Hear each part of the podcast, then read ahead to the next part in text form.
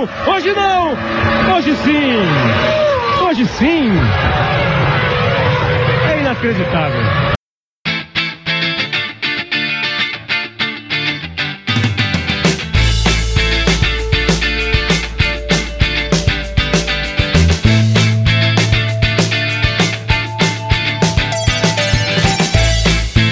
Torcedoras e torcedores, cruzeirenses e não cruzeirenses.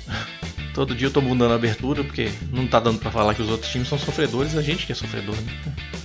Mas enfim, sejam novamente muito bem-vindos ao Cruzeirologia, um podcast que só fala de Cruzeiro e que só tenta falar de campo e bola. O Cruzeiro tá cada vez mais dificultando essa nossa tarefa aqui, porque não só tem o extra-campo quente, né? Nas últimas semanas aí, que a gente ficou duas semanas sem fazer o podcast como também agora tem as questões de VAR, né? Que estão atrapalhando nossa vida também. Então, assim, a gente tenta falar só de campo e bola, a gente tenta não falar de arbitragem, mas não tem jeito. A gente tenta não falar de extra-campo, mas às vezes não tem jeito. Enfim, é, esse é o Cruzeirologia, né? Às vezes a gente tem que abrir, dar o braço a torcer aqui. Programa número 64. E eu gostaria que fosse um programa, como sempre, né? Eu falo no final dos outros episódios, eu gostaria que fosse um programa que a gente fosse falar de alguma coisa boa aqui, mas tá muito difícil a gente falar alguma coisa boa. Talvez tenha uma pitadinha de coisa boa, vamos deixar aí de mistério para quem vai ouvir. E vamos tentar falar aí um pouco desse jogo da Chapecoense e também comentar essas mudanças aí no departamento de futebol, questões de VAR, futuro, é, o que, que a gente pode ver de, de, até de termos de escalação, de uso de jogadores aí. Vamos ter um debatezinho aí. E tem as perguntas de vocês também que finalmente depois de muito tempo a gente abriu para vocês de novo. Até porque não tem muito assunto para falar, né? A gente não quer falar sobre as outras coisas, sobre Inter, sobre Fluminense, isso acho que já passou o tempo. Então vamos falar só do jogo da Chapecoense mesmo, esses outros assuntos extra-campo aí perguntas. Eu sou Cristiano Candian e estou aqui com o Iron Luiz para fazer esse programa comigo. Fala aí, Iron. Recuperado ou não, né?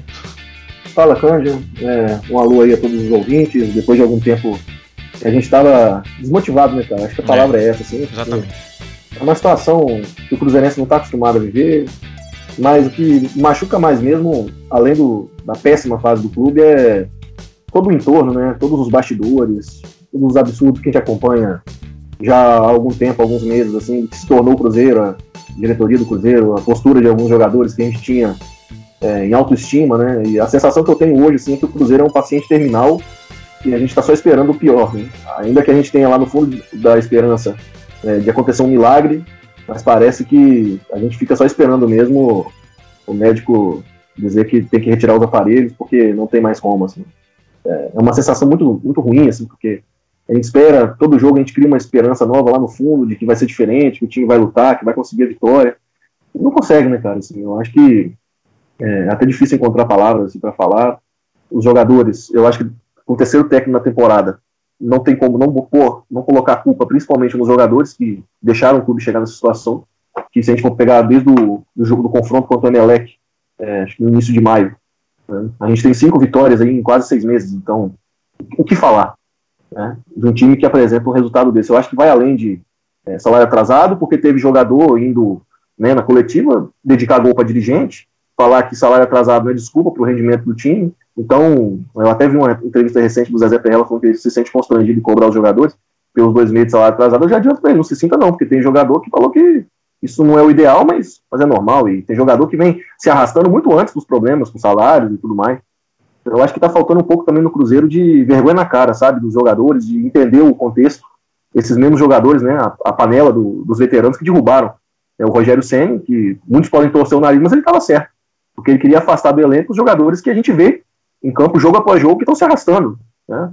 Não estão conseguindo mais jogar profissionalmente, falando, em alto nível. Né? Eu me refiro ao senhor Thiago Neves, por exemplo, que ontem teve uma partida que eu, eu vou falar assim para você, uma coisa bizonha, a forma como ele jogou, matando contra-ataques, errando passes. Né? O senhor Thiago Neves que entra na dividida com o pé mole, parece que não, não tá mais com a cabeça aqui. Eu não sei o que se passa na cabeça desse cidadão, um jogador que eu tinha na mais autoestima, você é testemunha, e que hoje, para mim, é, se o Cruzeiro, se acontecer o pior, vai ser o símbolo do rebaixamento do Cruzeiro. Quando a gente falar de Série B, a gente vai lembrar do Thiago Neves, que para mim é o símbolo dessa derrocada do Cruzeiro e dessa desgraça que assolou o clube, né, desculpe o termo, dentro de campo, porque foi um dos precursores de derrubar um treinador que chegou querendo fazer um diferente, que o time, pelo menos de forma ainda que discreta, estava tendo uma cara ali, estava encontrando uma, uma solução, Eu acho que a gente poderia sair da, desse abismo, né? É, nos jogos que, que viriam, e o técnico foi embora, é, o Abel chegou, na base da motivação, porque na, na minha modesta opinião é um ex-técnico de atividade,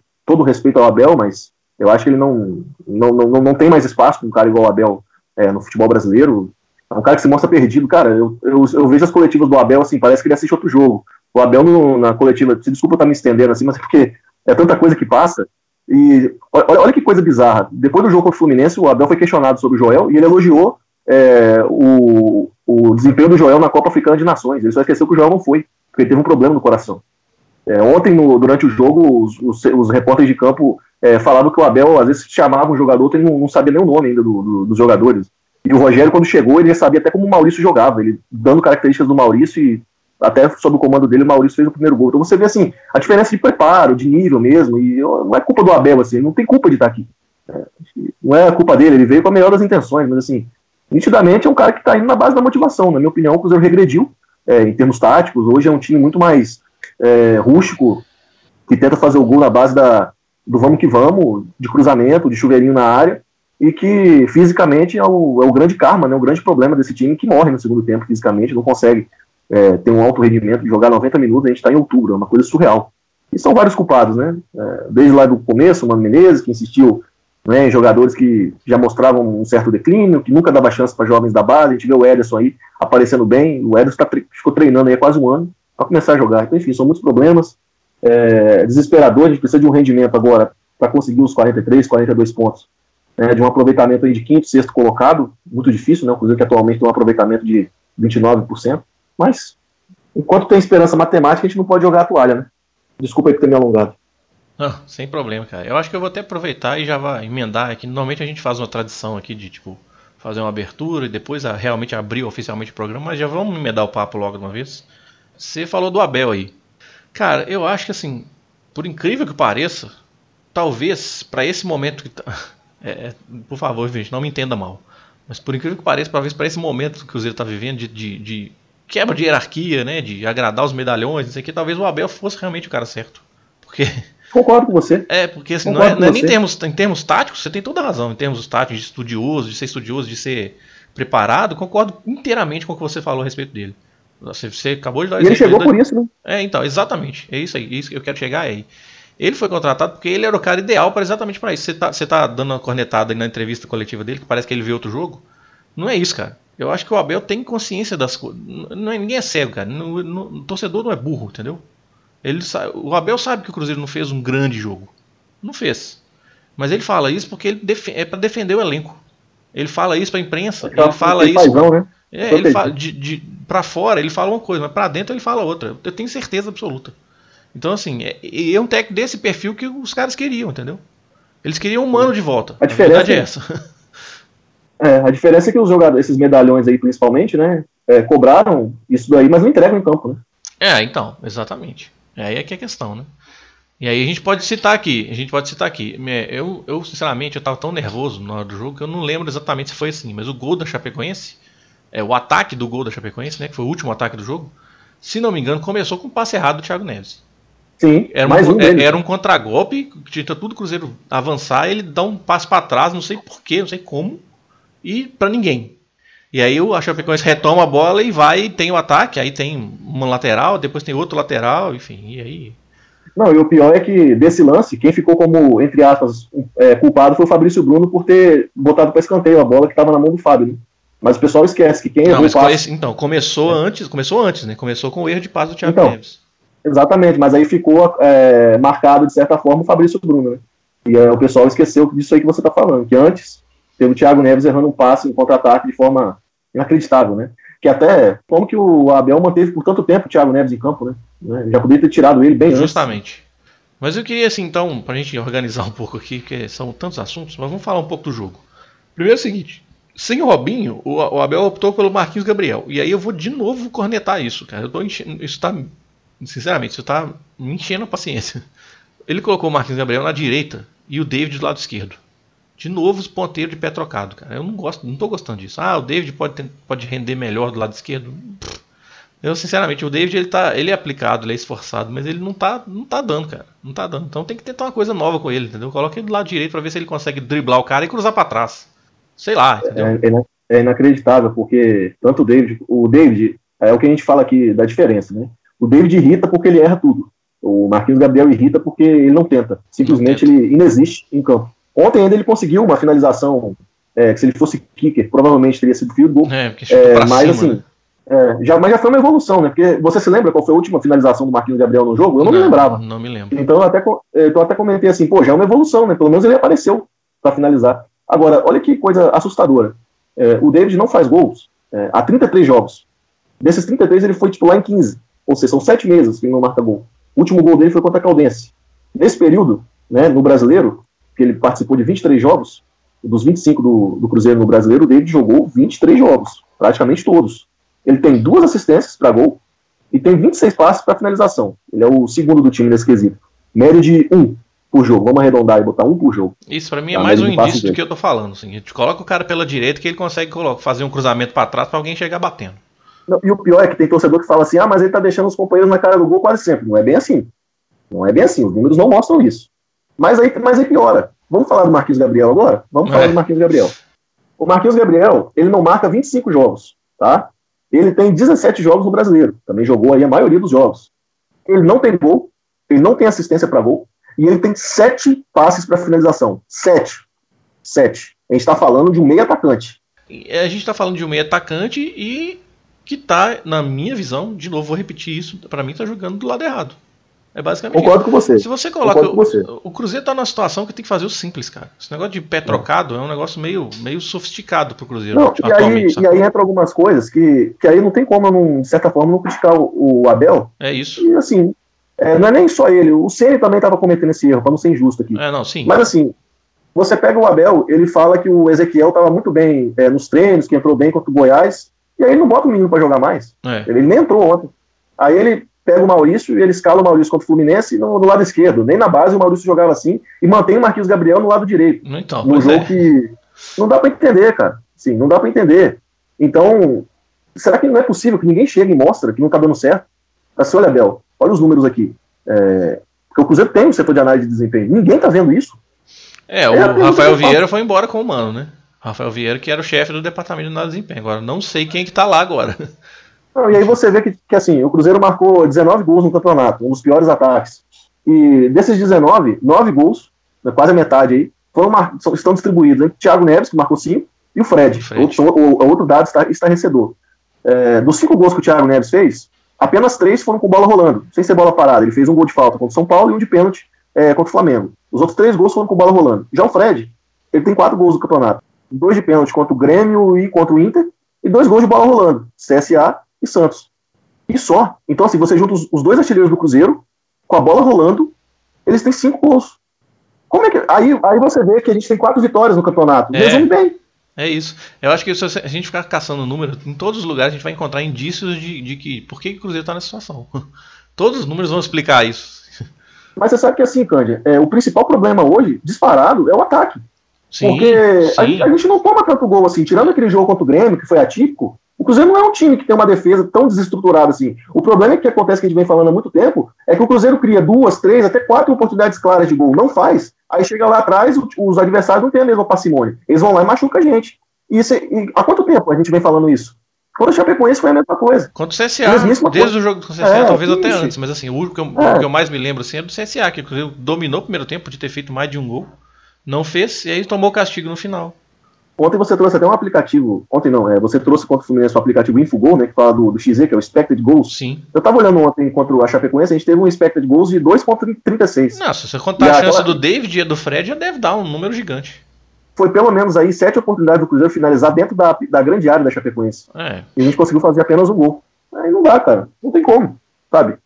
E aí o jogo se desenha, né? Eu até comentei com você antes da, é, da gente entrar no, no ar que estava se desenhando aquele cenário de quem não faz leva, né? É. Porque o primeiro tempo, assim, tentando falar um pouco do jogo agora, é, de forma mais, mais abrangente, assim, é, o Cruzeiro teve uma clara dificuldade no, no, primeiro tempo com o lado esquerdo da Chapecoense, né? Com o Bruno Pacheco e o, e o Roberto estavam caindo muito por ali e trazendo problemas tanto para o Edilson quanto para o Ederson, que eles não estavam conseguindo parar os avanços da Chape, o Marquinhos Gabriel não estava recompondo com a mesma qualidade. Então o Cruzeiro sofreu muito para aquele lado ali. A Chape, que é um time bastante limitado também, é, apostou muito nessa questão de cruzamentos e bolas longas a partir é, do, do, lado esquerdo deles. Então eles, eles foram 13 cruzamentos da Chape no, no primeiro tempo, é, a maioria por ali. E até eu comentei no, no intervalo que o pessoal torce um pouco o nariz, mas assim, o Abel tinha duas opções. Ou ele colocava o Ezequiel ali pela direita no lugar do Marquinhos Gabriel, que é algo que eu teria feito. Sim. É, porque ele tem velocidade, ele tem drible e ele recompõe bem. No esporte ele já, ele já tinha, ele tem uma noção defensiva boa, mas ele é atacante. Ou o Abel poderia optar pelo Jackson, que está acostumado a jogar pelo lado direito, e seria um volante ali para dar um pouco mais de segurança para o Edilson. Então, duas opções que ele tinha, em, de, falando de opções do banco, né? É, mas ele acabou voltando com, com o mesmo time e, enfim, a gente perde muito, aí a gente entra naquela coisa, né, de perder muitas chances de gol e tal, e no segundo tempo eu acho que a Chape já não estava mais com a mesma, é, até fisicamente eu acho que já não estavam com a mesma intensidade. Mas eu acho que já no primeiro tempo já. É porque assim, é, essa, é. essa, questão do lado esquerdo que você falou realmente aconteceu, principalmente depois do gol do Cruzeiro, né?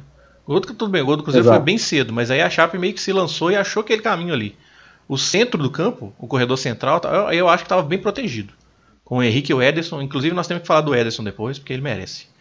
É, é, estava bem protegido ali, a Chape não conseguia entrar por ali e nem pelo lado direito. Pelo lado esquerdo deles, aí eu, eu de novo, o Edilson tava, ele tava vendido, cara, porque o Marquinhos Gabriel ele tava fazendo nada na defesa, ele tava só cercando e tava tomando, assim, bola nas costas, não conseguia. Né? Ele tava, eu acho que o Marquinhos Gabriel tava muito para dentro do campo, entendeu? Ele não tava jogando de ponta. Ele tava muito para dentro do campo. Então, quando o lateral passava, ele tinha que sair de lá do, do corredor central para vir aqui marcar e nesse meio tempo já era. E aí o Edilson ficou vendido, ficou dois contra um toda hora em cima do Edilson. Não, e exatamente, assim, o Bruno Pacheco ele é um lateral regular. Ele é um lateral interessante, Sim. ele tem bom cruzado, ele pega bem na bola. E, e do lado do Edilson também estava jogando o Roberto, que é um jogador com uma certa velocidade, Sim. habilidoso. E você vai deixar um cara igual o Edilson, que já não está vivendo uma grande fase, no mano a mano com esses caras, no 2 é. contra 1 um toda hora, ele vai ter dificuldade, Mas claro. eu né? acho que a partir do, mais ou menos ali, do metade do primeiro tempo pra frente, já não, não tava tanto esse ímpeto da chapa, entendeu? Já, já começou a arrefecer um pouquinho, você não foi aquele Acho que principalmente depois do gol ali, uns períodos de 10 minutos depois do gol, é que a Chapecoense estava com ímpeto de tipo assim, não, vamos lá, vamos empatar, vamos empatar, e aí começou a bater também neles a, o peso, é, né, de estar tá atrás do placar. O Fábio fez algumas defesas importantes até, né? Um chute de fora, né? De, de, é, de, fora da área e tal. Agora sim, no segundo tempo já foi um jogo um pouco mais é, controlado por parte sim, do Cruzeiro. É, isso, é que, isso é que dói mais, cara. Isso é que dói mais. O Fábio ele fez assim, teve uma chance lá que ele saiu ele defendeu uma bola e depois, tipo, tirou a bola no pé do, do atacante. Que eu me lembro de mais tanto perigoso é isso. E o gol, né? Tanto que a gente finalizou. A gente finalizou mais no segundo tempo. É, o contra-ataque estava dado, então, porque a Chape se lançou totalmente, desesperado, lanterna do campeonato perdendo em casa, se lançou totalmente.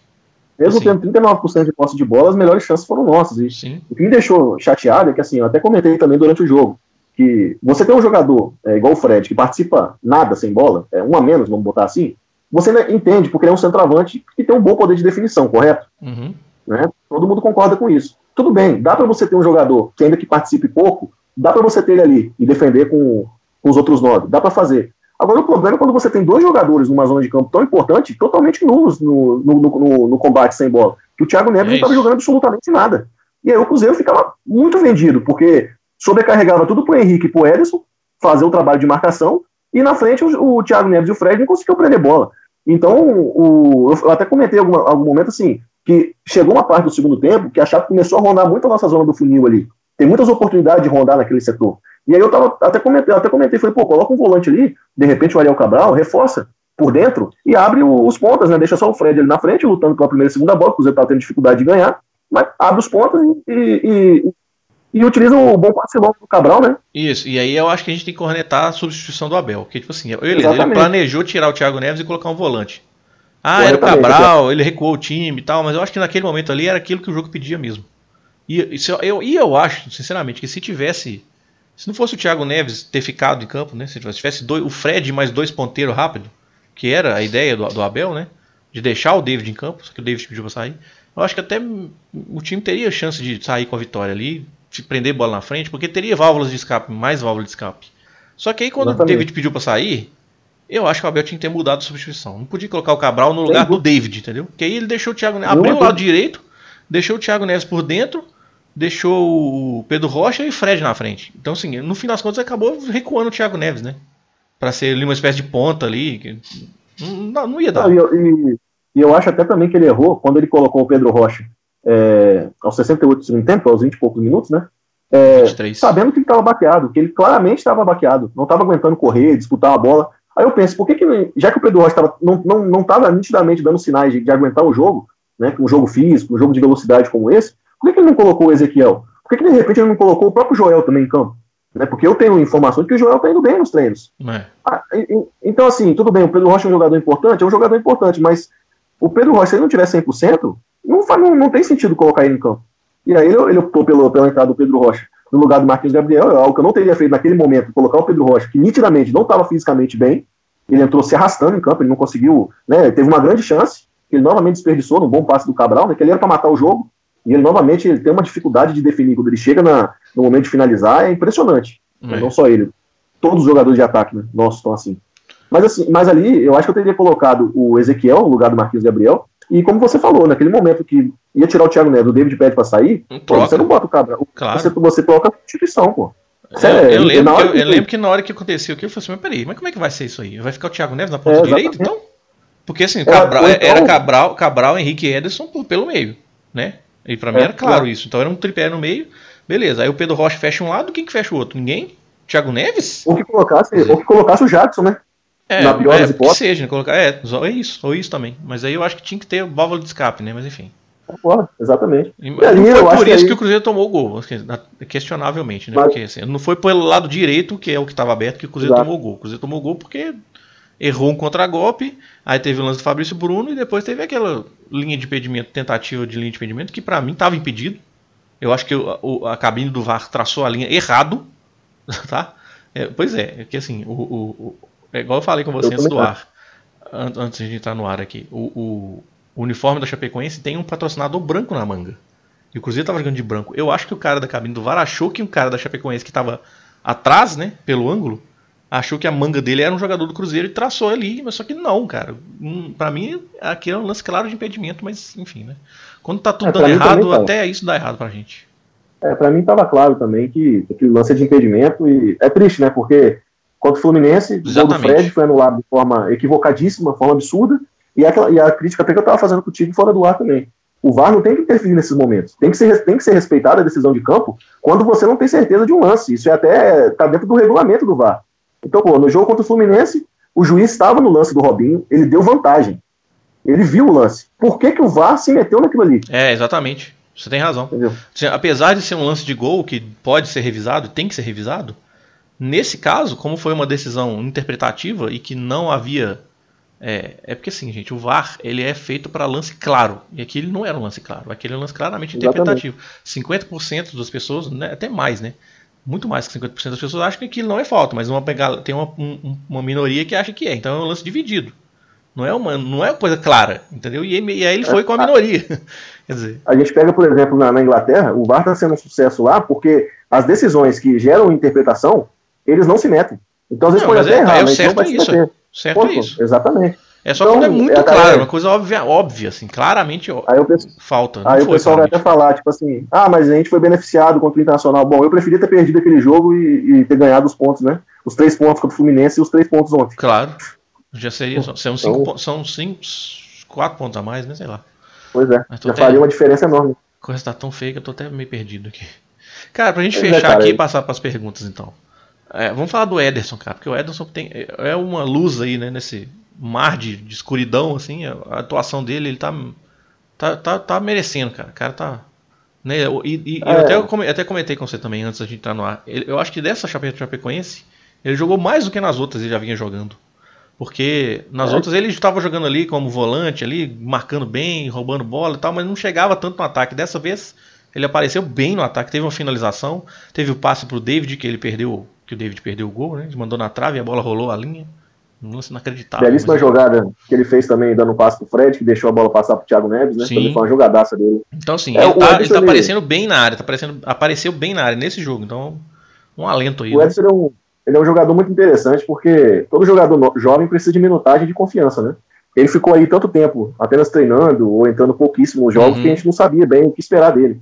Mas ele já tinha, quando ele desceu pro Sub-20 e participou da, da, Copa do Brasil, e já tinha feito uma Copa do Brasil muito boa, é, chegando na área, fazendo gol, ele fez até um golaço contra o Flamengo. E tudo que faltava mesmo era, era sequência, oportunidade, né? Ele foi lançado pelo Rogério, é, principalmente. E ele tem uma característica que a gente pedia tanto, né? Que é um volante que pisa na área, que chega no ataque. Eu acho que o Edson ainda precisa melhorar um pouquinho na, na parte defensiva, no, no, combate. E às vezes ele perde bola por ter um excesso de confiança, uma tranquilidade tão é, grande com a bola sim. no pé, que às vezes ele acaba perdendo, mas isso é coisa mas da idade. É, exatamente, isso aí é coisa é, da idade. Ele vai amadurecer. Vai amadurecer melhor. Agora, assim, é, é, reforça o porquê que a gente pedia tanta oportunidade para a base, né? É. Por que, que a gente pedia tanto para olhar para a base? Porque quanto tempo a gente viu jogadores como Cabral tendo sequência sem merecer, o Jato tendo sequência, todo mundo já sabia o que esperar, e o garoto estava lá, estava só esperando uma oportunidade. E assim como ele, tem vários outros, que a gente cansa de falar, né? É, e ao mesmo tempo que eu falo, para a gente dar oportunidade para a base, tem que ter paciência também. Eu já vi gente detonando o Maurício, sendo que o garoto só está entrando em fogueira e entrando na posição que ele não está acostumado a jogar, né? É. Como contra o Fluminense, com o Abel escalou ele pelo lado esquerdo, inacreditável. Não, e Enquanto o Internacional. É, e a gente pode citar também o Everton, né? Que ele acabou entrando no lugar do Edilson ontem. E eu achei que ele não foi... comprometeu, não, Ele foi até razoável. É, entrou, com, entrou com personalidade. Agora, assim, tem que ter paciência com esses garotos, porque eles vão ser a nossa salvação. Porque é, o Cruzeiro nos próximos anos vai ser difícil e a gente vai depender deles. Meu único medo é, de certa forma, eu até agradeço o Edson não ter jogado antes, porque vai que vendiam ele por 10 milhões também, né? O preço tabelado que eles estavam vendendo todo é. mundo. Então foi até bom ele, ter, tá, tá difícil, ele não né, ter aparecido naquele pois momento. É. Né? Bom, muito bem. É, vamos passar aqui para as perguntas então, mas antes deixa eu fazer um, um pequeno propaganda aqui. que eu esqueci de fazer na abertura, é sobre a Cruzeiropédia, gente. Vocês conhecem a Cruzeiropédia? A Cruzeiropédia é um site que reúne informações históricas do Cruzeiro. É por isso que a gente chama de Cruzeiropédia, porque é realmente uma enciclopédia do Cruzeiro, tudo organizadinho, por temporada, ficha de jogador, né, estatísticas dele no Cruzeiro, é, jogos que ele jogou, tem ficha de jogos também, se você quiser consultar um jogo que você lembra na sua vida, você pode procurar na Cruzeiropédia, que tem lá a ficha do jogo, quem fez os gols, quem jogou, e você pode também consultar usando a própria, o próprio endereço, né? Por exemplo, cruzeiroped.org barra 2011, aquele ano que a gente sofreu bastante, né? Eu acho que 2019 vai superar, mas enfim. Aquele ano você pode ver o que aconteceu naquele ano, né? Todas as fichas de todos os jogos daquele ano você pode cruzeiropedia.org barra 2011 ou cruzeiropedia.org barra Fábio ou cruzeiropedia.org barra Chapecoense. Você vai tudo isso aí você consegue é, pegar as estatísticas e os verbetes relacionados aos adversários do Cruzeiro, né, as temporadas, os jogadores, enfim. Muita informação. Você pode inclusive colaborar com ela. Você pode solicitar uma senha e você mesmo pode subir as informações para lá. Então eu diria que é o maior site de informações sobre o Cruzeiro do, do mundo, né? Porque não tem um. Eu desconheço. Eu acho que o próprio site do Cruzeiro não deve ter tanta informação sobre o Cruzeiro como tem o, a Cruzeiropédia. Então é isso, gente. Cruzeiropédia.org. Acessem lá. Bom, vamos passar aqui para as perguntas então.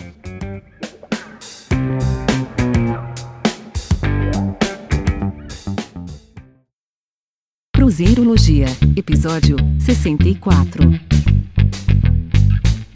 Já vamos começar aqui com o do é, Luiz Medeiros. Ele até mandou ainda uma pergunta no outro programa. Né? Acho que ele ficou com saudade e mandou um tweet assim, antes da gente soltar o nosso tweet, mas vamos lá, vamos começar com ele. Pergunta dele aqui, uma pergunta doída de se fazer e de se responder. Qual o melhor técnico para 2020? Aí ele dá umas opções aqui, Moreira, Anderson Moreira, Barroca, outro. Ô Luiz, sinceramente, eu não tô nem pensando em 2020 ainda, cara. Eu acho que nem tá no momento, sabe? Não tá dando para pensar, entendeu? Eu tô pensando só no próximo jogo nesse momento. Mentira, tô fazendo algumas continhas, algumas continhas também de tabela e tal, mas, cara, é, enquanto a gente não. Exatamente.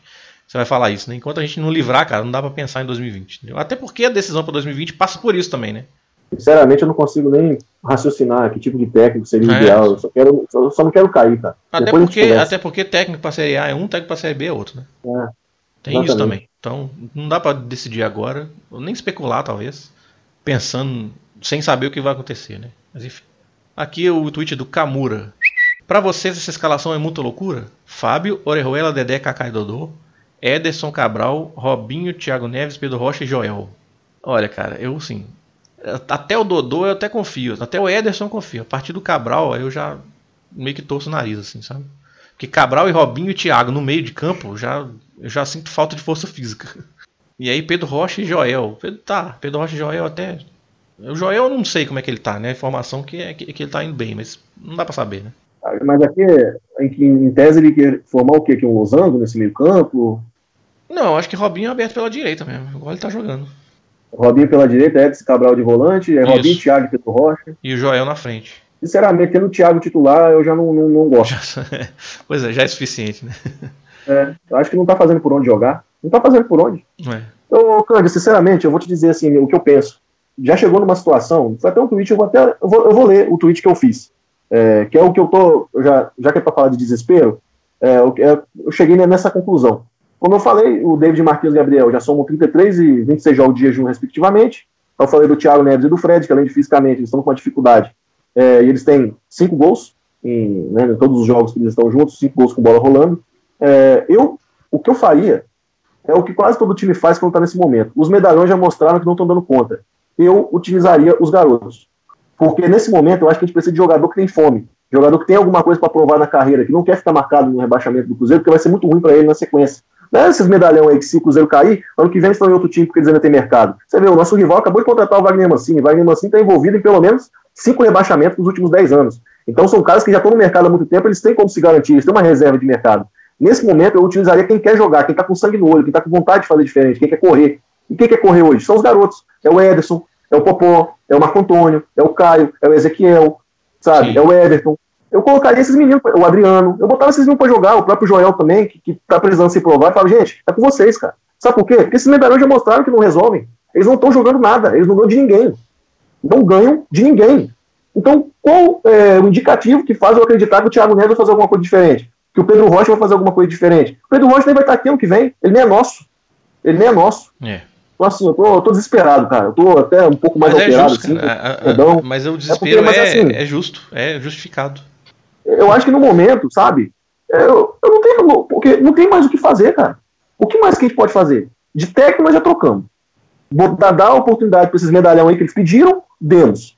Eles não ganham de ninguém, cara. Hum. Nem aquela coisa do. Nem aquela coisa do fato novo, a gente teve. Quer trocar um técnico, mas geralmente nos três primeiros jogos o time dá um sangue a mais, ganha o jogo, ganha dois, depois volta a mesma, né, a mesma tiriça. Mas nem isso. Ó, hum. nós não ganhamos do Goiás, nós não ganhamos do Fluminense em casa, nós não ganhamos da Chapecoense, que não ganha de ninguém. O Internacional, tudo bem, é um time melhor que o nosso, mas tá numa crise também, porque logo depois da gente eles perderam pro CSA. Então, Trocaram o técnico sim, já. É, então, tipo, o que mais a gente pode esperar, cara? Eu, eu já falei, eu, eu, Iron, se eu fosse treinador hoje, eu não botava mais nos medalhão. Ah, vai gerar atrito, vai ficar isso com o Rogério caiu. Cara, então a gente vai ficar. A gente vai o quê? Vai, é, vai depender então desses caras, eles são, diretor. O Thiago Neves é o diretor de futebol, então. É, Pô, o cara não joga. É bem isso mesmo. Cara, mas é meio que é isso mesmo, né? É, então assim, então a gente vai ficar refém desses caras. Tudo bem. Agora, assim, eu sinceramente, eu tô muito desacreditado, eu tô muito chateado, porque eu não vejo reação. Todo jogo a gente espera uma reação e ela não vem. Sim. Então bate no é, desespero, Exatamente, cara. é isso. É roteiro, roteiro típico, né? Eu até coloquei no Twitter que a gente, às vezes a gente vê a luz no fim do túnel, mas na verdade não é a luz no fim do túnel, é assim o trem, o outro trem vindo no sentido contrário. É. Que vai não, bater assim, de é frente é com ele, quer dizer. É, é, o problema da falta de hierarquia, né, de comando, porque em qualquer lugar sério, né, qualquer empresa, jogadores que não estão, jogadores, o barra, funcionários não estão entregando resultado, eles são cobrados. Eu trouxe números aqui, eu trouxe dados que ratificam, né, a minha posição, de chegar para ele e falar, olha, olha o que você está entregando. Você não está se justificando em campo. Você vai fazer chilique, mas em campo você não está entregando. Qual, como é que vai ser? É. Sabe? Tem que ter essa conversa. E parece que no Cruzeiro não tem, né? Parece que são jogadores que definem tudo. E tá errado, né? A gente vê essa. Olha a que ponto a gente chegou. Eu até, foi até o tweet do Camura, né? Que gerou todo esse desabafo. É. Mas enfim, cara, é porque eu acho que assim como você tá pensando numa alternativa, todos nós aqui, acho que todo mundo antes de dormir ontem ficou revirando na cama pensando em, em várias situações, né? Tweet aqui do Iago Devetti. Ele, ele bota um cenário apocalíptico aqui. Queria a opinião de vocês em relação à oportunidade do Mano Menezes que o Mano Menezes poderá ter por selar um possível rebaixamento do Cruzeiro na última rodada. Uma vez que o treineiro também tem uma parcela, uma parcela não, ele tem uma bela parcela de culpa da tua situação que o ah, se encontra. Uma, uma grande parcela. De... grande parcela, claro, certamente, não tem nenhuma dúvida. Mas é a opinião dele em relação a isso. Mas eu acho o seguinte, cara, é a última rodada, né? Eu, sinceramente, não vejo possibilidade do Flamengo não ser campeão esse ano. E eu, é muito provável, na minha visão, que o Flamengo vai ser campeão antes da última rodada. Então o Palmeiras vai chegar na última rodada Inclusive, isso é uma situação boa para nós. O Palmeiras chegar na última rodada de férias. É, eu quero é, se, se, o Flamengo manter, se o Flamengo manter esse rendimento, ele vai ser campeão quatro rodadas de antecedência. É, então, né? é, por aí. pois é. Então, tá, o Flamengo de. Só para esse podcast não é sobre o Flamengo, mas só para falar um rapidinho. Esse Flamengo de 2000, esse Flamengo 2019 tá lembrando muito o Cruzeiro de 2013. É. Nessa pegada, nessa toada de vencer, vencer, vencer, jogar bem, ir para cima e em qualquer lugar, sabe? Aliás, saudades, né? Mas enfim, isso são parênteses. Uh. Uh, então, assim, cara, eu acho que é bom. É bom, essa é uma sensação boa pro Cruzeiro. O Palmeiras chegar na última rodada totalmente de férias. Não, é, é interessante que o Mano chegou no Palmeiras, o Palmeiras estava a três pontos do, do Flamengo, que é o líder do campeonato, né? E agora, né, algumas rodadas depois, eu não lembro quantas mais ou menos ele já está no comando, o Palmeiras está a oito pontos do, do, É. do líder Flamengo, né? Pois É o grandíssimo desempenho do técnico Mano Menezes nos pontos corridos, né? A gente já sabia. É, mas já que o Iago pediu assim, a opinião, né, na realidade, um dos principais culpados disso daí é o Mano Menezes, né? Assim, É, lógico sim, que é, todos os fatores extracampo influenciaram na, na situação que nós chegamos até aqui, sem nenhuma dúvida, e inclusive diretamente no próprio trabalho do Mano, eu acredito, mas é, em algum momento o Mano foi vítima do próprio sistema que ele criou, né? Porque a partir, a partir do momento que ele tratou o brasileiro como algo terciário, Sim, é, exatamente. ele, ele, ele incutiu na mente dos jogadores um relaxamento natural que no ano passado foi possível é, contornar pela grande fase que o Arrascaeta estava vivendo. Ele ganhou vários jogos da gente. Quando o Cruzeiro jogava, por exemplo, em casa, o Cruzeiro conseguia ganhar os jogos. É, e aí foi o suficiente para livrar, né? Foi o suficiente para fazer um campeonato meia boca ali, mas para ficar ali sem correr risco. Esse ano já não foi mais suficiente. Nós perdemos o Arrascaeta, é, os jogadores de frente, é, muitos deles, eu acho que já deveria ter tido uma renovação natural, que não aconteceu, o Mano não identificou isso daí. E um dos grandes problemas dele também foi a não utilização da base, né? Que eram jogadores que poderiam trazer um sangue novo, uma, uma fome nova, e os jogadores que ficavam aqui, as lideranças do vestiário, acabaram sabotando o próprio Mano, né? Porque começaram a se sentir maiores do que o ambiente que eles estão inseridos. Aí a gente tem vários relatos aí de jogadores que estão tendo uma conduta fora de campo, é, extra-campo, não condizente com, com a profissão que eles exercem, né? E o grande exemplo disso é o rendimento, principalmente físico, que a gente vê da equipe. Hum. Né? Que com o próprio Mano Menezes já ficou evidente como o Cruzeiro estava com déficit físico em relação aos outros adversários. Quando começou o brasileiro, a gente viu ah, como a gente estava vivendo uma fantasia, né? Daqueles jogos de invencibilidade. Então o Mano tem muita, tem muita parcela de culpa nisso sim. Du- Duas coisas que você falou aí. Você falou do Arrascaeta que saiu, né? E aí eu lembrei do Rodriguinho e que zica, hein? O Rodriguinho foi um flop total, né? Porque assim, ele começou a jogar bem e tal, mas aí lesionou e agora vai ter que fazer outra cirurgia e acabou o ano. Quer dizer, a gente, a gente tava aqui depositando uma esperança. Ai, o Rodriguinho vai ajudar a gente. Ele estava muito bem, ele começou muito bem, né? Agora, assim, como você falou, é um flop. Mais, uma, mais um sinal de que como é que as coisas estão dando tudo errado com o Cruzeiro, né? Até isso tá dando É, errado. e, e aquela coisa, né? A gente perde um jogador como o Arrascaeta e contrata um cara de 30 e poucos anos. né? É, é, enfim, mas enfim, né? E olha só, assim, até essa questão do Rodrigo, só para falar rapidamente, eu não, obviamente que eu não sou médico, mas eu acho estranho um jogador que chega e com um problema crônico desse na lombar, que não foi um problema que ele adquiriu agora, é, pode, ter, se- pode ter se intensificado agora, mas ele não adquiriu isso agora, porque é um Já problema crônico. sabia, né? Eu acho que isso era para ter sido detectado no, no exame médico, né, admissional, e se foi detectado, o departamento médico passou isso para o departamento de futebol. E eles ignoraram e assinaram com ele mesmo assim, que eu acredito que pode ter acontecido, ou o departamento médico deixou isso passar. Porque se a gente for lembrar, o David foi contratado ano passado com a mesma, na mesma situação. Ele foi contratado com uma lesão na coxa, é, falava-se que ele ia estar disponível já em fevereiro, por aí, no, no início da Libertadores, da fase de grupos, ele não, ele não ficou disponível, ele voltou em abril, machucou de novo, e ele foi demorar aí seis meses, sete meses para estar em condições, plenas condições físicas de jogar. Então, assim, no segundo ano seguido, é, o Cruzeiro contrata jogadores que apresentam algum problema físico per- é, persistente. Eu É acho uma que é coisa isso. pra se Eu acho que é aquela, olho, né? é aquela história. Vamos, vamos contratar o cara e a gente trata ele aqui. É, Até, é. aí, aí, tá que- entendeu? O ônus de se tratar o cara por uns dois ou três meses, pra, teoricamente ele tá disponível. Se bem que no caso do Rodriguinho ele já chegou bem, né? Depois ele, ele teve a lesão é depois, né? Mas, E, e a questão, e a questão foi que ele optaram por um tratamento convencional nele, né? É, mais, é, É. mais pragmático, um tratamento mais é, ali paliativo para ver se ele aguentava. E, e aí, no momento crucial da temporada, ele teve que parar para fazer uma cirurgia. Né? Pois é. Dureza. É, e a outra coisa que você falou aí rapidinho é sobre o, o, o ML o jogo do Emelec como ponto de corte. Eu vi que a Cruzeiropédia também falou isso. Sim, sim. Mas Eu eu, até acho olhei o que, tweet dele. mas eu sinceramente eu acho que foi antes. Eu me lembro claramente da gente falando aqui, nesse, nesse mesmo Cruzeirologia, a gente falando que o Cruzeiro jogou mal contra o Ceará, jogou mal contra o Goiás, perdeu do Flamengo, né? Na verdade, a gente já apontava Perdeu final- do- as finais do Mineiro, né? As finais Sim, do Mineiro a gente já sim. vinha dizendo. Finais do Mineiro. Pra mim, o ponto de corte é esse. Entre o primeiro e É. o segundo jogo da final. Porque o primeiro jogo da final, o Cruzeiro ganhou, tal, competiu ali com o Atlético. Foi, inclusive foi o último gol do Marquinhos Gabriel, né? Esse jogo. Mas deixa isso pra lá, já falamos sobre isso. Mas aí o segundo jogo não. O segundo jogo o Cruzeiro foi meio que controlado pelo Atlético, né? Mas teve aquele gol no VAR, do VAR no foi final, pênalti. O Atlético foi melhor e tava, tava quase sendo campeão, porque tinha a vantagem de dois resultados iguais. E aí teve o pênalti do VAR, né? Pênalti em cima do Pedro Rocha. E, Eu enfim, acho que ali também foi o, foi o ponto de virada de chave que o Mano Menezes já não conseguiu mais mobilizar o grupo. Eu acho que ali se per- perdeu-se completamente a fome, a vontade de mais conquistas. Porque tinha aquela É, história de que o time não tinha perdido ainda na Série A, entendeu? Nossa, É, o único time na Série A invicto, no, no Campeão Mineiro É. invicto, não perdeu nenhum jogo na Libertadores. E aí perdeu do Flamengo, foi o primeiro jogo que perdeu. Não, e, e perdeu e a gente viu e a gente viu uma diferença física gigante, né? Não é, pois é, ficou claro ali, né? E eu lembro a gente falando, cara, também que tipo assim, não, mas será que isso não é É. ilusão? Porque os adver- um monte de adversário fraco. Quer dizer, né? Um ou outro é ali, um- adversário mais difícil. Estadual, estadual engana demais, principalmente o mineiro, que é muito fraco. né? É, então, pois é, é muito complicado isso. Ah, mas eu acho que ano que vem, nós, no Mineiro de 2020, nós vamos sofrer um pouquinho, cara. Assim, em relação a, a resultados, entendeu? Não vai ser igual um passeio no parque igual foram esses últimos anos, não. Próximos anos não serão nada fáceis, né? Nada gente vai ter que ter fáceis. muita resiliência. Bom, vamos continuar aqui com os tweets então. É muito, já falamos muito fora dos tweets.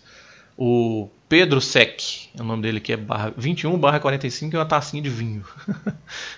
Agora com os salários quitados, a esperança aumenta ou continua a mesma? A mesma? As salários quitados? Acho que ainda não, né? Mas enfim. Não foram quitados ainda. O PRL está buscando É. recursos aí, é, junto à, Globo, né? Antecipar as cotas do Mineiro para pagar o primeiro mês de salário e depois está vendo com o Pedrinho a situação dele ser um patrocinador massa e trazer algumas empresas para quitar o resto.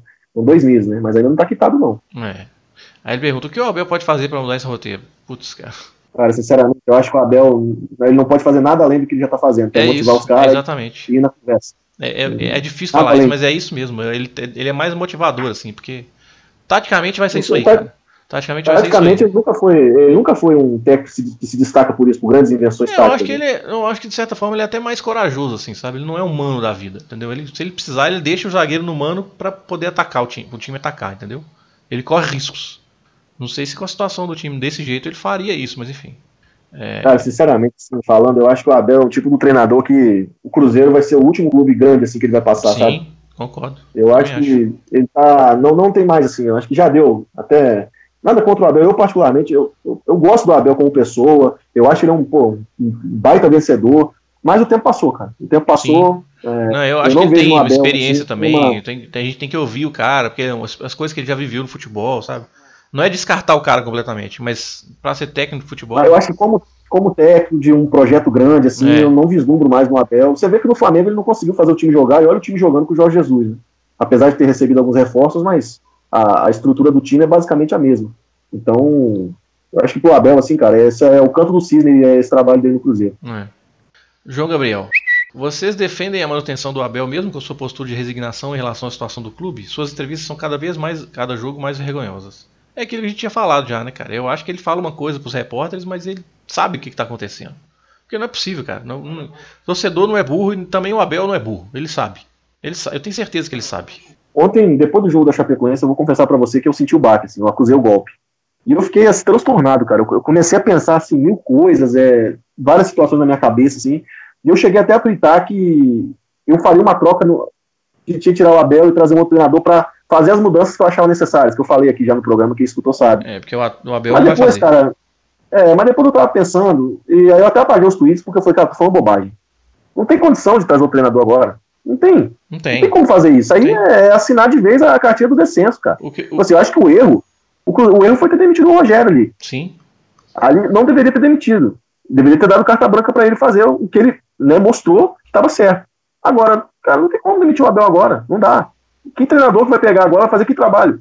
Sabe? Não tem. não, não tem o que trabalho. entendeu? Não tem trabalho. O trabalho é, É. psicológico e só. Basicamente é isso. Aí, e aí também, infelizmente, cara, se a gente for né, falar de, de botar, de chegar um treinador pra bater de frente com os medalhão, já tem um problema. Uma vez vai dar de novo. Vai dar sabe, de aí- novo, e aí, isso, e aí é, é, é selar de vez, né? É, infelizmente, esse é o tipo de coisa que a gente vai ter que fazer no começo do ano, reformular. Mas no momento, assim, não dá. E aí eu até apaguei, porque eu falei, cara, tô falando É. bobagem, eu vou dormir, que é melhor, sabe? Eu tô falando bobagem aqui. Aí eu deixei pra lá. Assim. É. Sabe que a gente, fica, a gente fica doido, cara. A verdade é, essa. Não, mas, Tá mas, cara, mas o seu- sentimento depois do jogo de ontem foi, foi realmente desesperador mesmo. A gente, eu, cara, eu tava, juro pra você, eu eu- lá pelos 40 do segundo tempo, eu tava assim, pô, nós vamos ganhar. Nós estamos quase ganhando. Eu já tava pensando em títulos pro podcast, tipo assim, alívio, não sei o que e tal. Mas aí depois eu lembrei do jogo do CSA. Eu falei, putz, não, pera aí, vamos lá. Calma aí que tem que ser até a última bola. Eu já tinha deixado um tweet pronto já, cara. Pois é, cara, tá vendo? Foi, foi li- literalmente o último lance do jogo. Não, e assim, a gente tem que falar também, né, cara? Pô, 10 jogadores dentro da, da nossa área pra defender e tomar um gol daquele de rebote é brincadeira, né? É, pois é. É brincadeira. Aqui é a pergunta do Cromosmax Almeida. Fala aí, aqui. Não está faltando psicólogo na toca? Assistindo os jogos contra o Fluminense e Chapecoense, dá a entender que a tensão está tão grande que o cara trava. Aí ele cita o exemplo do Thiago Neves. Ou extrapola. E aí ele fala do Dedé, querendo estar em todos os lugares do campo. parcimônia, minha avó já dizia. Pois é, cara. É, eu acho que isso aqui não é nem falta de psicólogo, sabe? Eu não sei se tá faltando psicólogo na toca, sinceramente. Mas eu acho que isso aqui é porque é, é a fase do time, cara. Não tem jeito, entendeu? Cada um reage de um jeito e é como, como esses caras reagem é assim. Essa pergunta eu achei curiosa. Eu até entrei no site do Cruzeiro para olhar aqui os profissionais se tinha psicólogo. Eu não vi aqui nenhum psicólogo. É, eu vi nutricionista, médico, mas psicólogo eu não vi. Essa questão que ele está falando, que o Cromos Marx está falando a respeito de, da, da, psicologia, a gente sabe que dentro do futebol assim, a psicologia ainda é vista de uma forma meio preconceituosa. Os jogadores não gostam muito disso, de psicólogo, é visto ainda de uma forma pejorativa. Eu lembro que tinha, um tempo atrás no Cruzeiro, tinha sim uma psicóloga, mas é. não é feito é, um trabalho. Isso fica muito na, nas costas do treinador. É, é o treinador que é o psicólogo, que tem que ser o paizão. No clube, nos clubes de futebol, principalmente aqui no Brasil, ainda não tem esse trabalho tão, tão voltado assim para a parte da psicologia, de traçar o perfil de cada atleta, é, é, ainda não são todos os treinadores que aplicam. Se eu não me engano, o Roger Machado ele é adepto disso daí, mas é, o técnicos mais antigos e os, é difícil você incutir isso na mente dos jogadores. Ainda é tabu, ainda é tabu. Mas eu concordo com ele. Eu acho que deveria ter uma psicóloga em todos os clubes. Na base é, é fundamental que tenha, né? É, para fazer o um acompanhamento com os garotos e tal. Mas no profissional ainda é um pouco difícil, cara. Eu, eu não sei se tem não, viu, Cromos Max? Atualmente eu acho que não tem. Eu acho, né? É só achismo mesmo. Eu não, eu não achei aqui no quadro de funcionários é, uma psicóloga. É, mas eu acho que assim, é isso que ele tá falando aqui, eu acho que nem é. Eu concordo com você, mas eu acho que o que ele tá falando aqui nem é falta de psicólogo. Porque, ainda que tivesse, entendeu? Eu acho que os caras reagiriam assim de qualquer jeito. É, o problema é mesmo é a falta de confiança, é né? Isso, é, é a falta de confiança também. E tem outros casos aqui, eu vou discordar um pouco dele quando ele fala que o cara trava igual o Thiago Neves. Eu não acho que é porque o Thiago Neves trava, não. Até porque ele é muito experiente, já passou por vários momentos difíceis. Eu acho que ele vive é, é um declínio técnico mesmo. Decadência mesmo, sim. É, eu acho que o, Mas eu acho que o Thiago Neves nunca passou por um momento desses na carreira, ou não. Aquele Fluminense de 2009, ele tava lá, não, né? Não, ele não tava. No é. Fluminense de, 2000, de 2013 também, eu acho que ele saiu antes do, do, do clube é, ser é. rebaixado no campo e depois ser salvo no tapetão, né? Mas o próprio Dedé mesmo, o Dedé fez uma grande partida. Eu não vi ele afobado nem nada, mas fez uma grande partida. Para mim foi um dos melhores em campo. Sim, é, Fez o gol também. Né? Então, é, a questão mesmo é. Eu acho que falta sim uma, uma, psicóloga, mas não é o principal problema do time atualmente, não. É falta de confiança mesmo. É. Não sei se a psicóloga nesse momento conseguiria é, reverter também. É um pouco da pergunta aqui do Paulo Roberto aqui. Nota-se que o astral do time está lá embaixo, assim como da maioria da torcida. O que de prático fácil possível de fazer para vencer um jogo e levantar os ânimos? Acredito que uma vitória sobre São Paulo traria essa moral, visto que temos sempre perdemos para eles. Mas como vencê-los? Paulo, é o seguinte. Por incrível que pareça, a gente ficou muito perto de vencer um jogo, né? Assim, o Cruzeiro estava fazendo por onde? Em termos, né? Porque o Iron citou aí a questão do, do XG, né? Expected Goals, que é uma, uma métrica que soma a quantidade, a probabilidade de, gol, de ser gol de todas as finalizações e soma tudo no final. Aí, é, ou seja, as grandes chances, tipo aquela do Fred, aquela do David, aquilo lá são, tem um XG alto. Não é gol, mas gera um bastante XG. E o Cruzeiro, no jogo contra o Chapecoense, chutou para mais de dois gols, né? Foi realmente. É, é, era, era para ter. Perdeu. Exatamente. Era para ter, era para ter feito os gols. O Cruzeiro não está fazendo. É, então, assim, eu nem acho que a questão aqui é, é, é. difícil achar palavras assim, mas assim. Eu não acho que a questão aqui é técnica e tática. A questão é realmente mental só. É preciso de mais frieza, concentração na hora de finalizar. Pois é, mas, é exatamente, porque... mas é a situação que o time tá, os caras não conseguem ter a frieza suficiente para fazer. E aí acontece o efeito contrário quando os caras perdem, entendeu? É. A confiança desce mais, assim. Ah, pô, a gente, a gente chance, teve controle. É, exato. A gente teve, perdemos várias chances e depois tomamos um gol no final. Sabe? Isso, isso vai ter efeito, infelizmente, vai ter efeito no jogo do São Paulo. Os caras vão ficar meio acuados, assim, entendeu? Então pode ser que pode ser que o Cruzeiro consiga um a 0 contra o São Paulo? Pode. No futebol acontece essas coisas, mas do jeito que tá, cara, é muito difícil de acreditar. Eu não, eu não apostaria. é uma situação difícil, porque o roteiro é sempre o mesmo, né? A gente às vezes começa sufocando, perde grandes chances de gol, a moral vai lá embaixo, o time dá uma vacilada atrás, toma o gol e acontece o, todo o desastre, né? Esse é o grande problema. Tem que ter calma, tranquilidade. E nesse momento os medalhões tinham que aparecer, né? Porque é, a gente espera isso deles. Pensa... Já falou isso, já falamos isso deles, né, cara? Os caras não estão não tão aparecendo. Aqui a pergunta do Comuna Fedido, tá sempre com a gente também, arroba Comuna Fedido. Sem pergunta, só elogiando a coragem de vocês de ainda assim fazer o programa. Cara, eu confesso que tá bem difícil, viu? Mas enfim. A gente adiou de domingo que é pra segunda, né? Que a gente tá gravando na segunda. A gente adiou domingo pra segunda justamente porque ontem a gente tava muito desanimado para fazer esse programa. É, alguém tem que fazer, né, cara? A gente não pode parar também. só na hora boa e é fácil. Exatamente. Aí aqui eu acho que é um, um tweet humorístico, né? O tweet chama União Sinistra Crugalo. Enfim. Seria Dudu de Las Palmas o único capaz de salvar o Cruzeiro criminoso dessa crise sem fim? Eu não sei quem ele tá se Dudu de referindo. Las Palmas, acho que ele se refere ao, ao preparador físico do Mano, que sempre Ah. tá batendo palma É, com os pois é. jogadores. É, Cara, a crise tá tão feia que a gente apela pra qualquer coisa, né? É, aquela história dele que ele conta que ele luta pela vida com a arma apontada na cabeça, pelo visto, os jogadores pararam de acreditar nela, né? Porque É. o time parou de jogar, Pois tem é. que inventar outra fanfic aí. Cara, que dureza, cara. Meu Deus do céu. Aqui o Lucão MTS7 pergunta: Será que a principal questão são os salários? Perrela pagando talvez o time ande. E o que fazer com tanto velho no time? Pois é, cara, nós já falamos sobre isso, né? Eu não sei se é a principal questão. Eu acho que os salários são sim uma questão, mas não sei se é a principal. Sinceramente, porque pra mim é uma crise de confiança nos gestos técnicos mesmo dos caras. Eles não estão confiando em si próprios. Enfim, a vitória contra a Chapecoense. ve- ve- Veja você, essa vitória contra a Chapecoense que escapou no último minuto seria importante até nisso, cara. Porque ainda que a gente tenha sof- tivesse sofrido no final, ganhar traria essa confiança de volta, entendeu? Os caras entrariam com outro astral contra o São Paulo, mas enfim. É, quer mim, o problema É. vai além do salário, é uma, é uma questão muito mais sintomática, assim, de um ambiente que estava contaminado por uma diretoria sem credibilidade, sem moral, É. que não cobrava os jogadores de forma profissional, é, que não passavam respeito e não, não exercia uma liderança positiva dentro do Uhum. ambiente. Então, isso degringolou por uma série de fatores que, que fizeram que a gente chegasse nessa situação. É, ficou muito claro, desde o, que essa diretoria, né, essa gestão Wagner Pires barra Itaí assumiu, que eles deixaram o futebol meio que completamente na mão do Mano Menezes, né? Eles confiaram 100% nas diretrizes que o Mano oferecia. E chegou um momento, cara, que o Mano, apesar de tudo, ele é um funcionário também. Ele tem que prestar esclarecimentos e, e, é, resultados a quem está acima. E quando quem está acima simplesmente abre mão de tudo isso e confia cegamente no treinador, gera o que gerou, né? O Mano viu que não estava conseguindo tirar mais nenhum resultado dos jogadores, ele pegou o boné dele e foi embora. E agora? Quem resolve? E aí, pois Aí é, e aí a gente fica claro que quando o, o- o futebol passou para as mãos do Itaí, do Dian e do pessoal, né? Deu errado. Dizer, É, o Digian era um, era, um, era um empresário de, de jogadores, se eu não me engano, né? é, então, e aí, o- ter- quando o Itaí voltou da, da suspensão da É. justiça dele, ele não conseguiu também controlar o vestiário, até agora não conseguiu, e agora É. já não tá mais lá. É, é, oficia, é, entre aspas, não tá mais lá, né? Eu não sei o que acontece lá dentro ainda. É aquela coisa que o próprio Mano Menezes falou no início do ano, né? Que quando o dirigente começa a ter jogador como ídolo, o treinador não É, consegue acabou. mais motivar, né? Pois é. Então era isso. O Itaí tratava os medalhões lá como verdadeiros amigos, né? E dirigente não pode ser amigo de jogador. Dirigente tem que cumprir o papel dele. É, porque o em dia. treinador tira o cara que é amigo do dirigente, aí Tá. o dirigente É. fica putinho e vai lá cobrar o treinador, né? O dirigente tem que ter uma relação profissional. É cobrar resultado, pagar em dia e fazer a parte dele.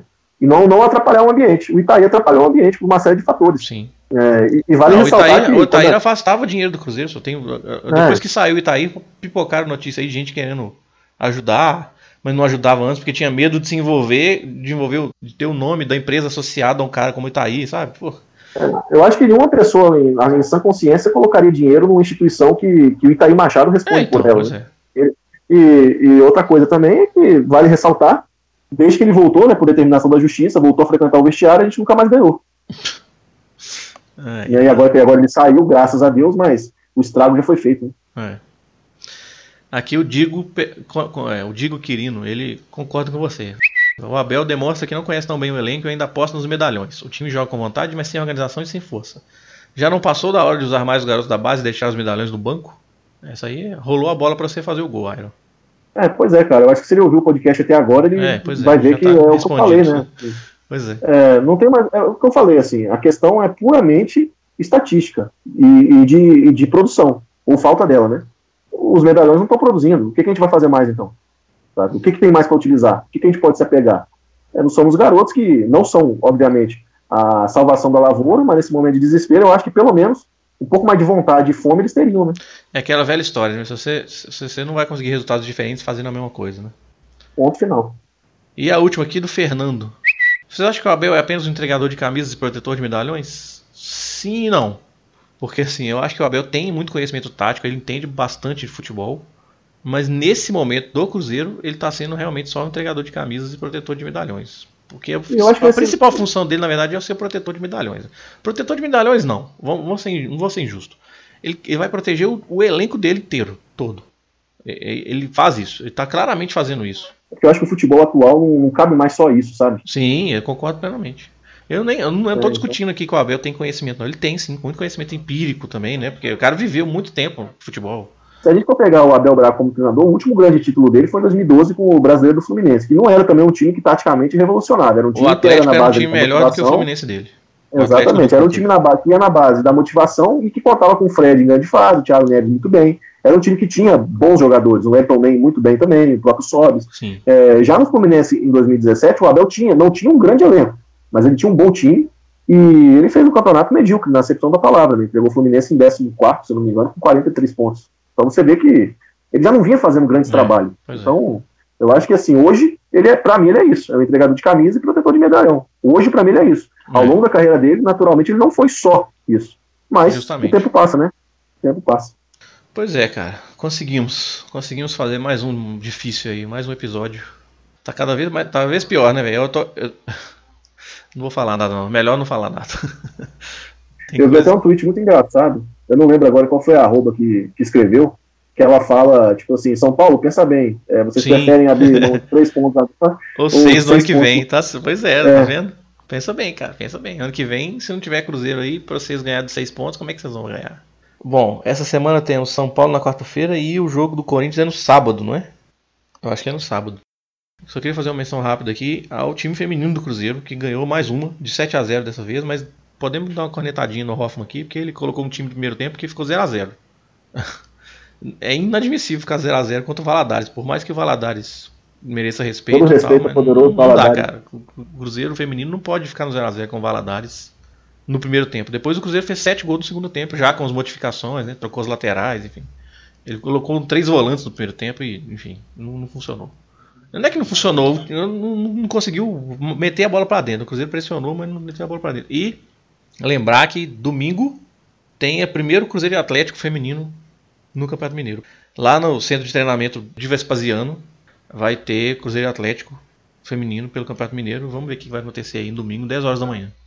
É, Já que você falou do, do feminino, eu vou falar aqui também, abrir um parênteses para a garotada do Sub-20, que conseguiu Sim, classificação pode com uma rodada de antecedência no brasileiro da Ah, categoria. já né? confirmou a classificação?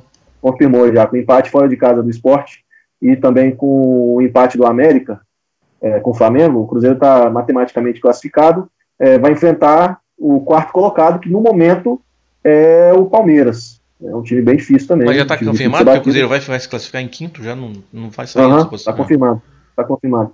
É, o Cruzeiro tem mais um jogo, né? Pode chegar a 34 pontos, e se o Palmeiras não superar o Bahia, é, pode acabar ultrapassando o Palmeiras, né? Mas tudo, tudo indica que a gente vai se manter aí na, na quinta colocação mesmo. Vamos ver como que vai ficar a definição na última rodada. Né? esse aí é o próprio Palmeiras, mas, né?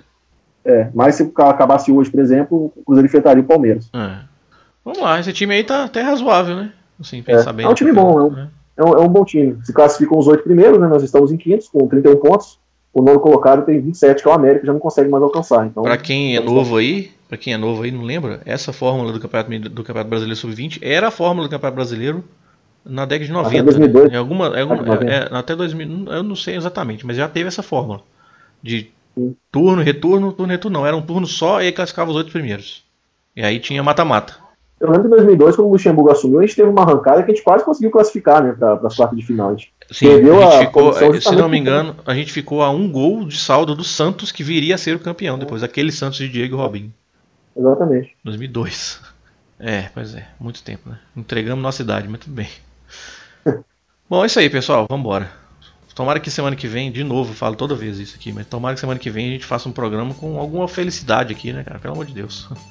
né, já são aí 44 dias sem vitórias. Nossa Tô senhora. contando. Mas vamos lá. Ficamos por aqui. Um abraço aí pra todo mundo que ouviu até o final. Nós estamos em todas as plataformas de podcast. Nós estamos no Spotify, no Google Podcasts, no Apple Podcasts. E esses links todos você pode encontrar lá no nosso site, o cruzeirologia.com.br. Que também tem o link do nosso feed, que você quiser, você pode colocar no seu aplicativo de celular, de tablet, para você poder ouvir no seu escutador de podcasts. Nosso arroba oficial no Twitter é o Cruzeirologia. Eu sou o Cristiano Candian, arroba Candian. Eu sou o Iron Luiz, arroba Iron Underline Fall, FA2Ls. Mandar um abraço aqui pra Ana, que não participou hoje.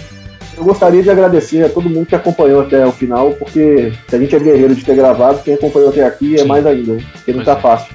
Beleza, então, cara, vambora. Valeu, Iron. Valeu. Valeu, um abraço a todos aí. Até Boa um semana. abraço. Valeu.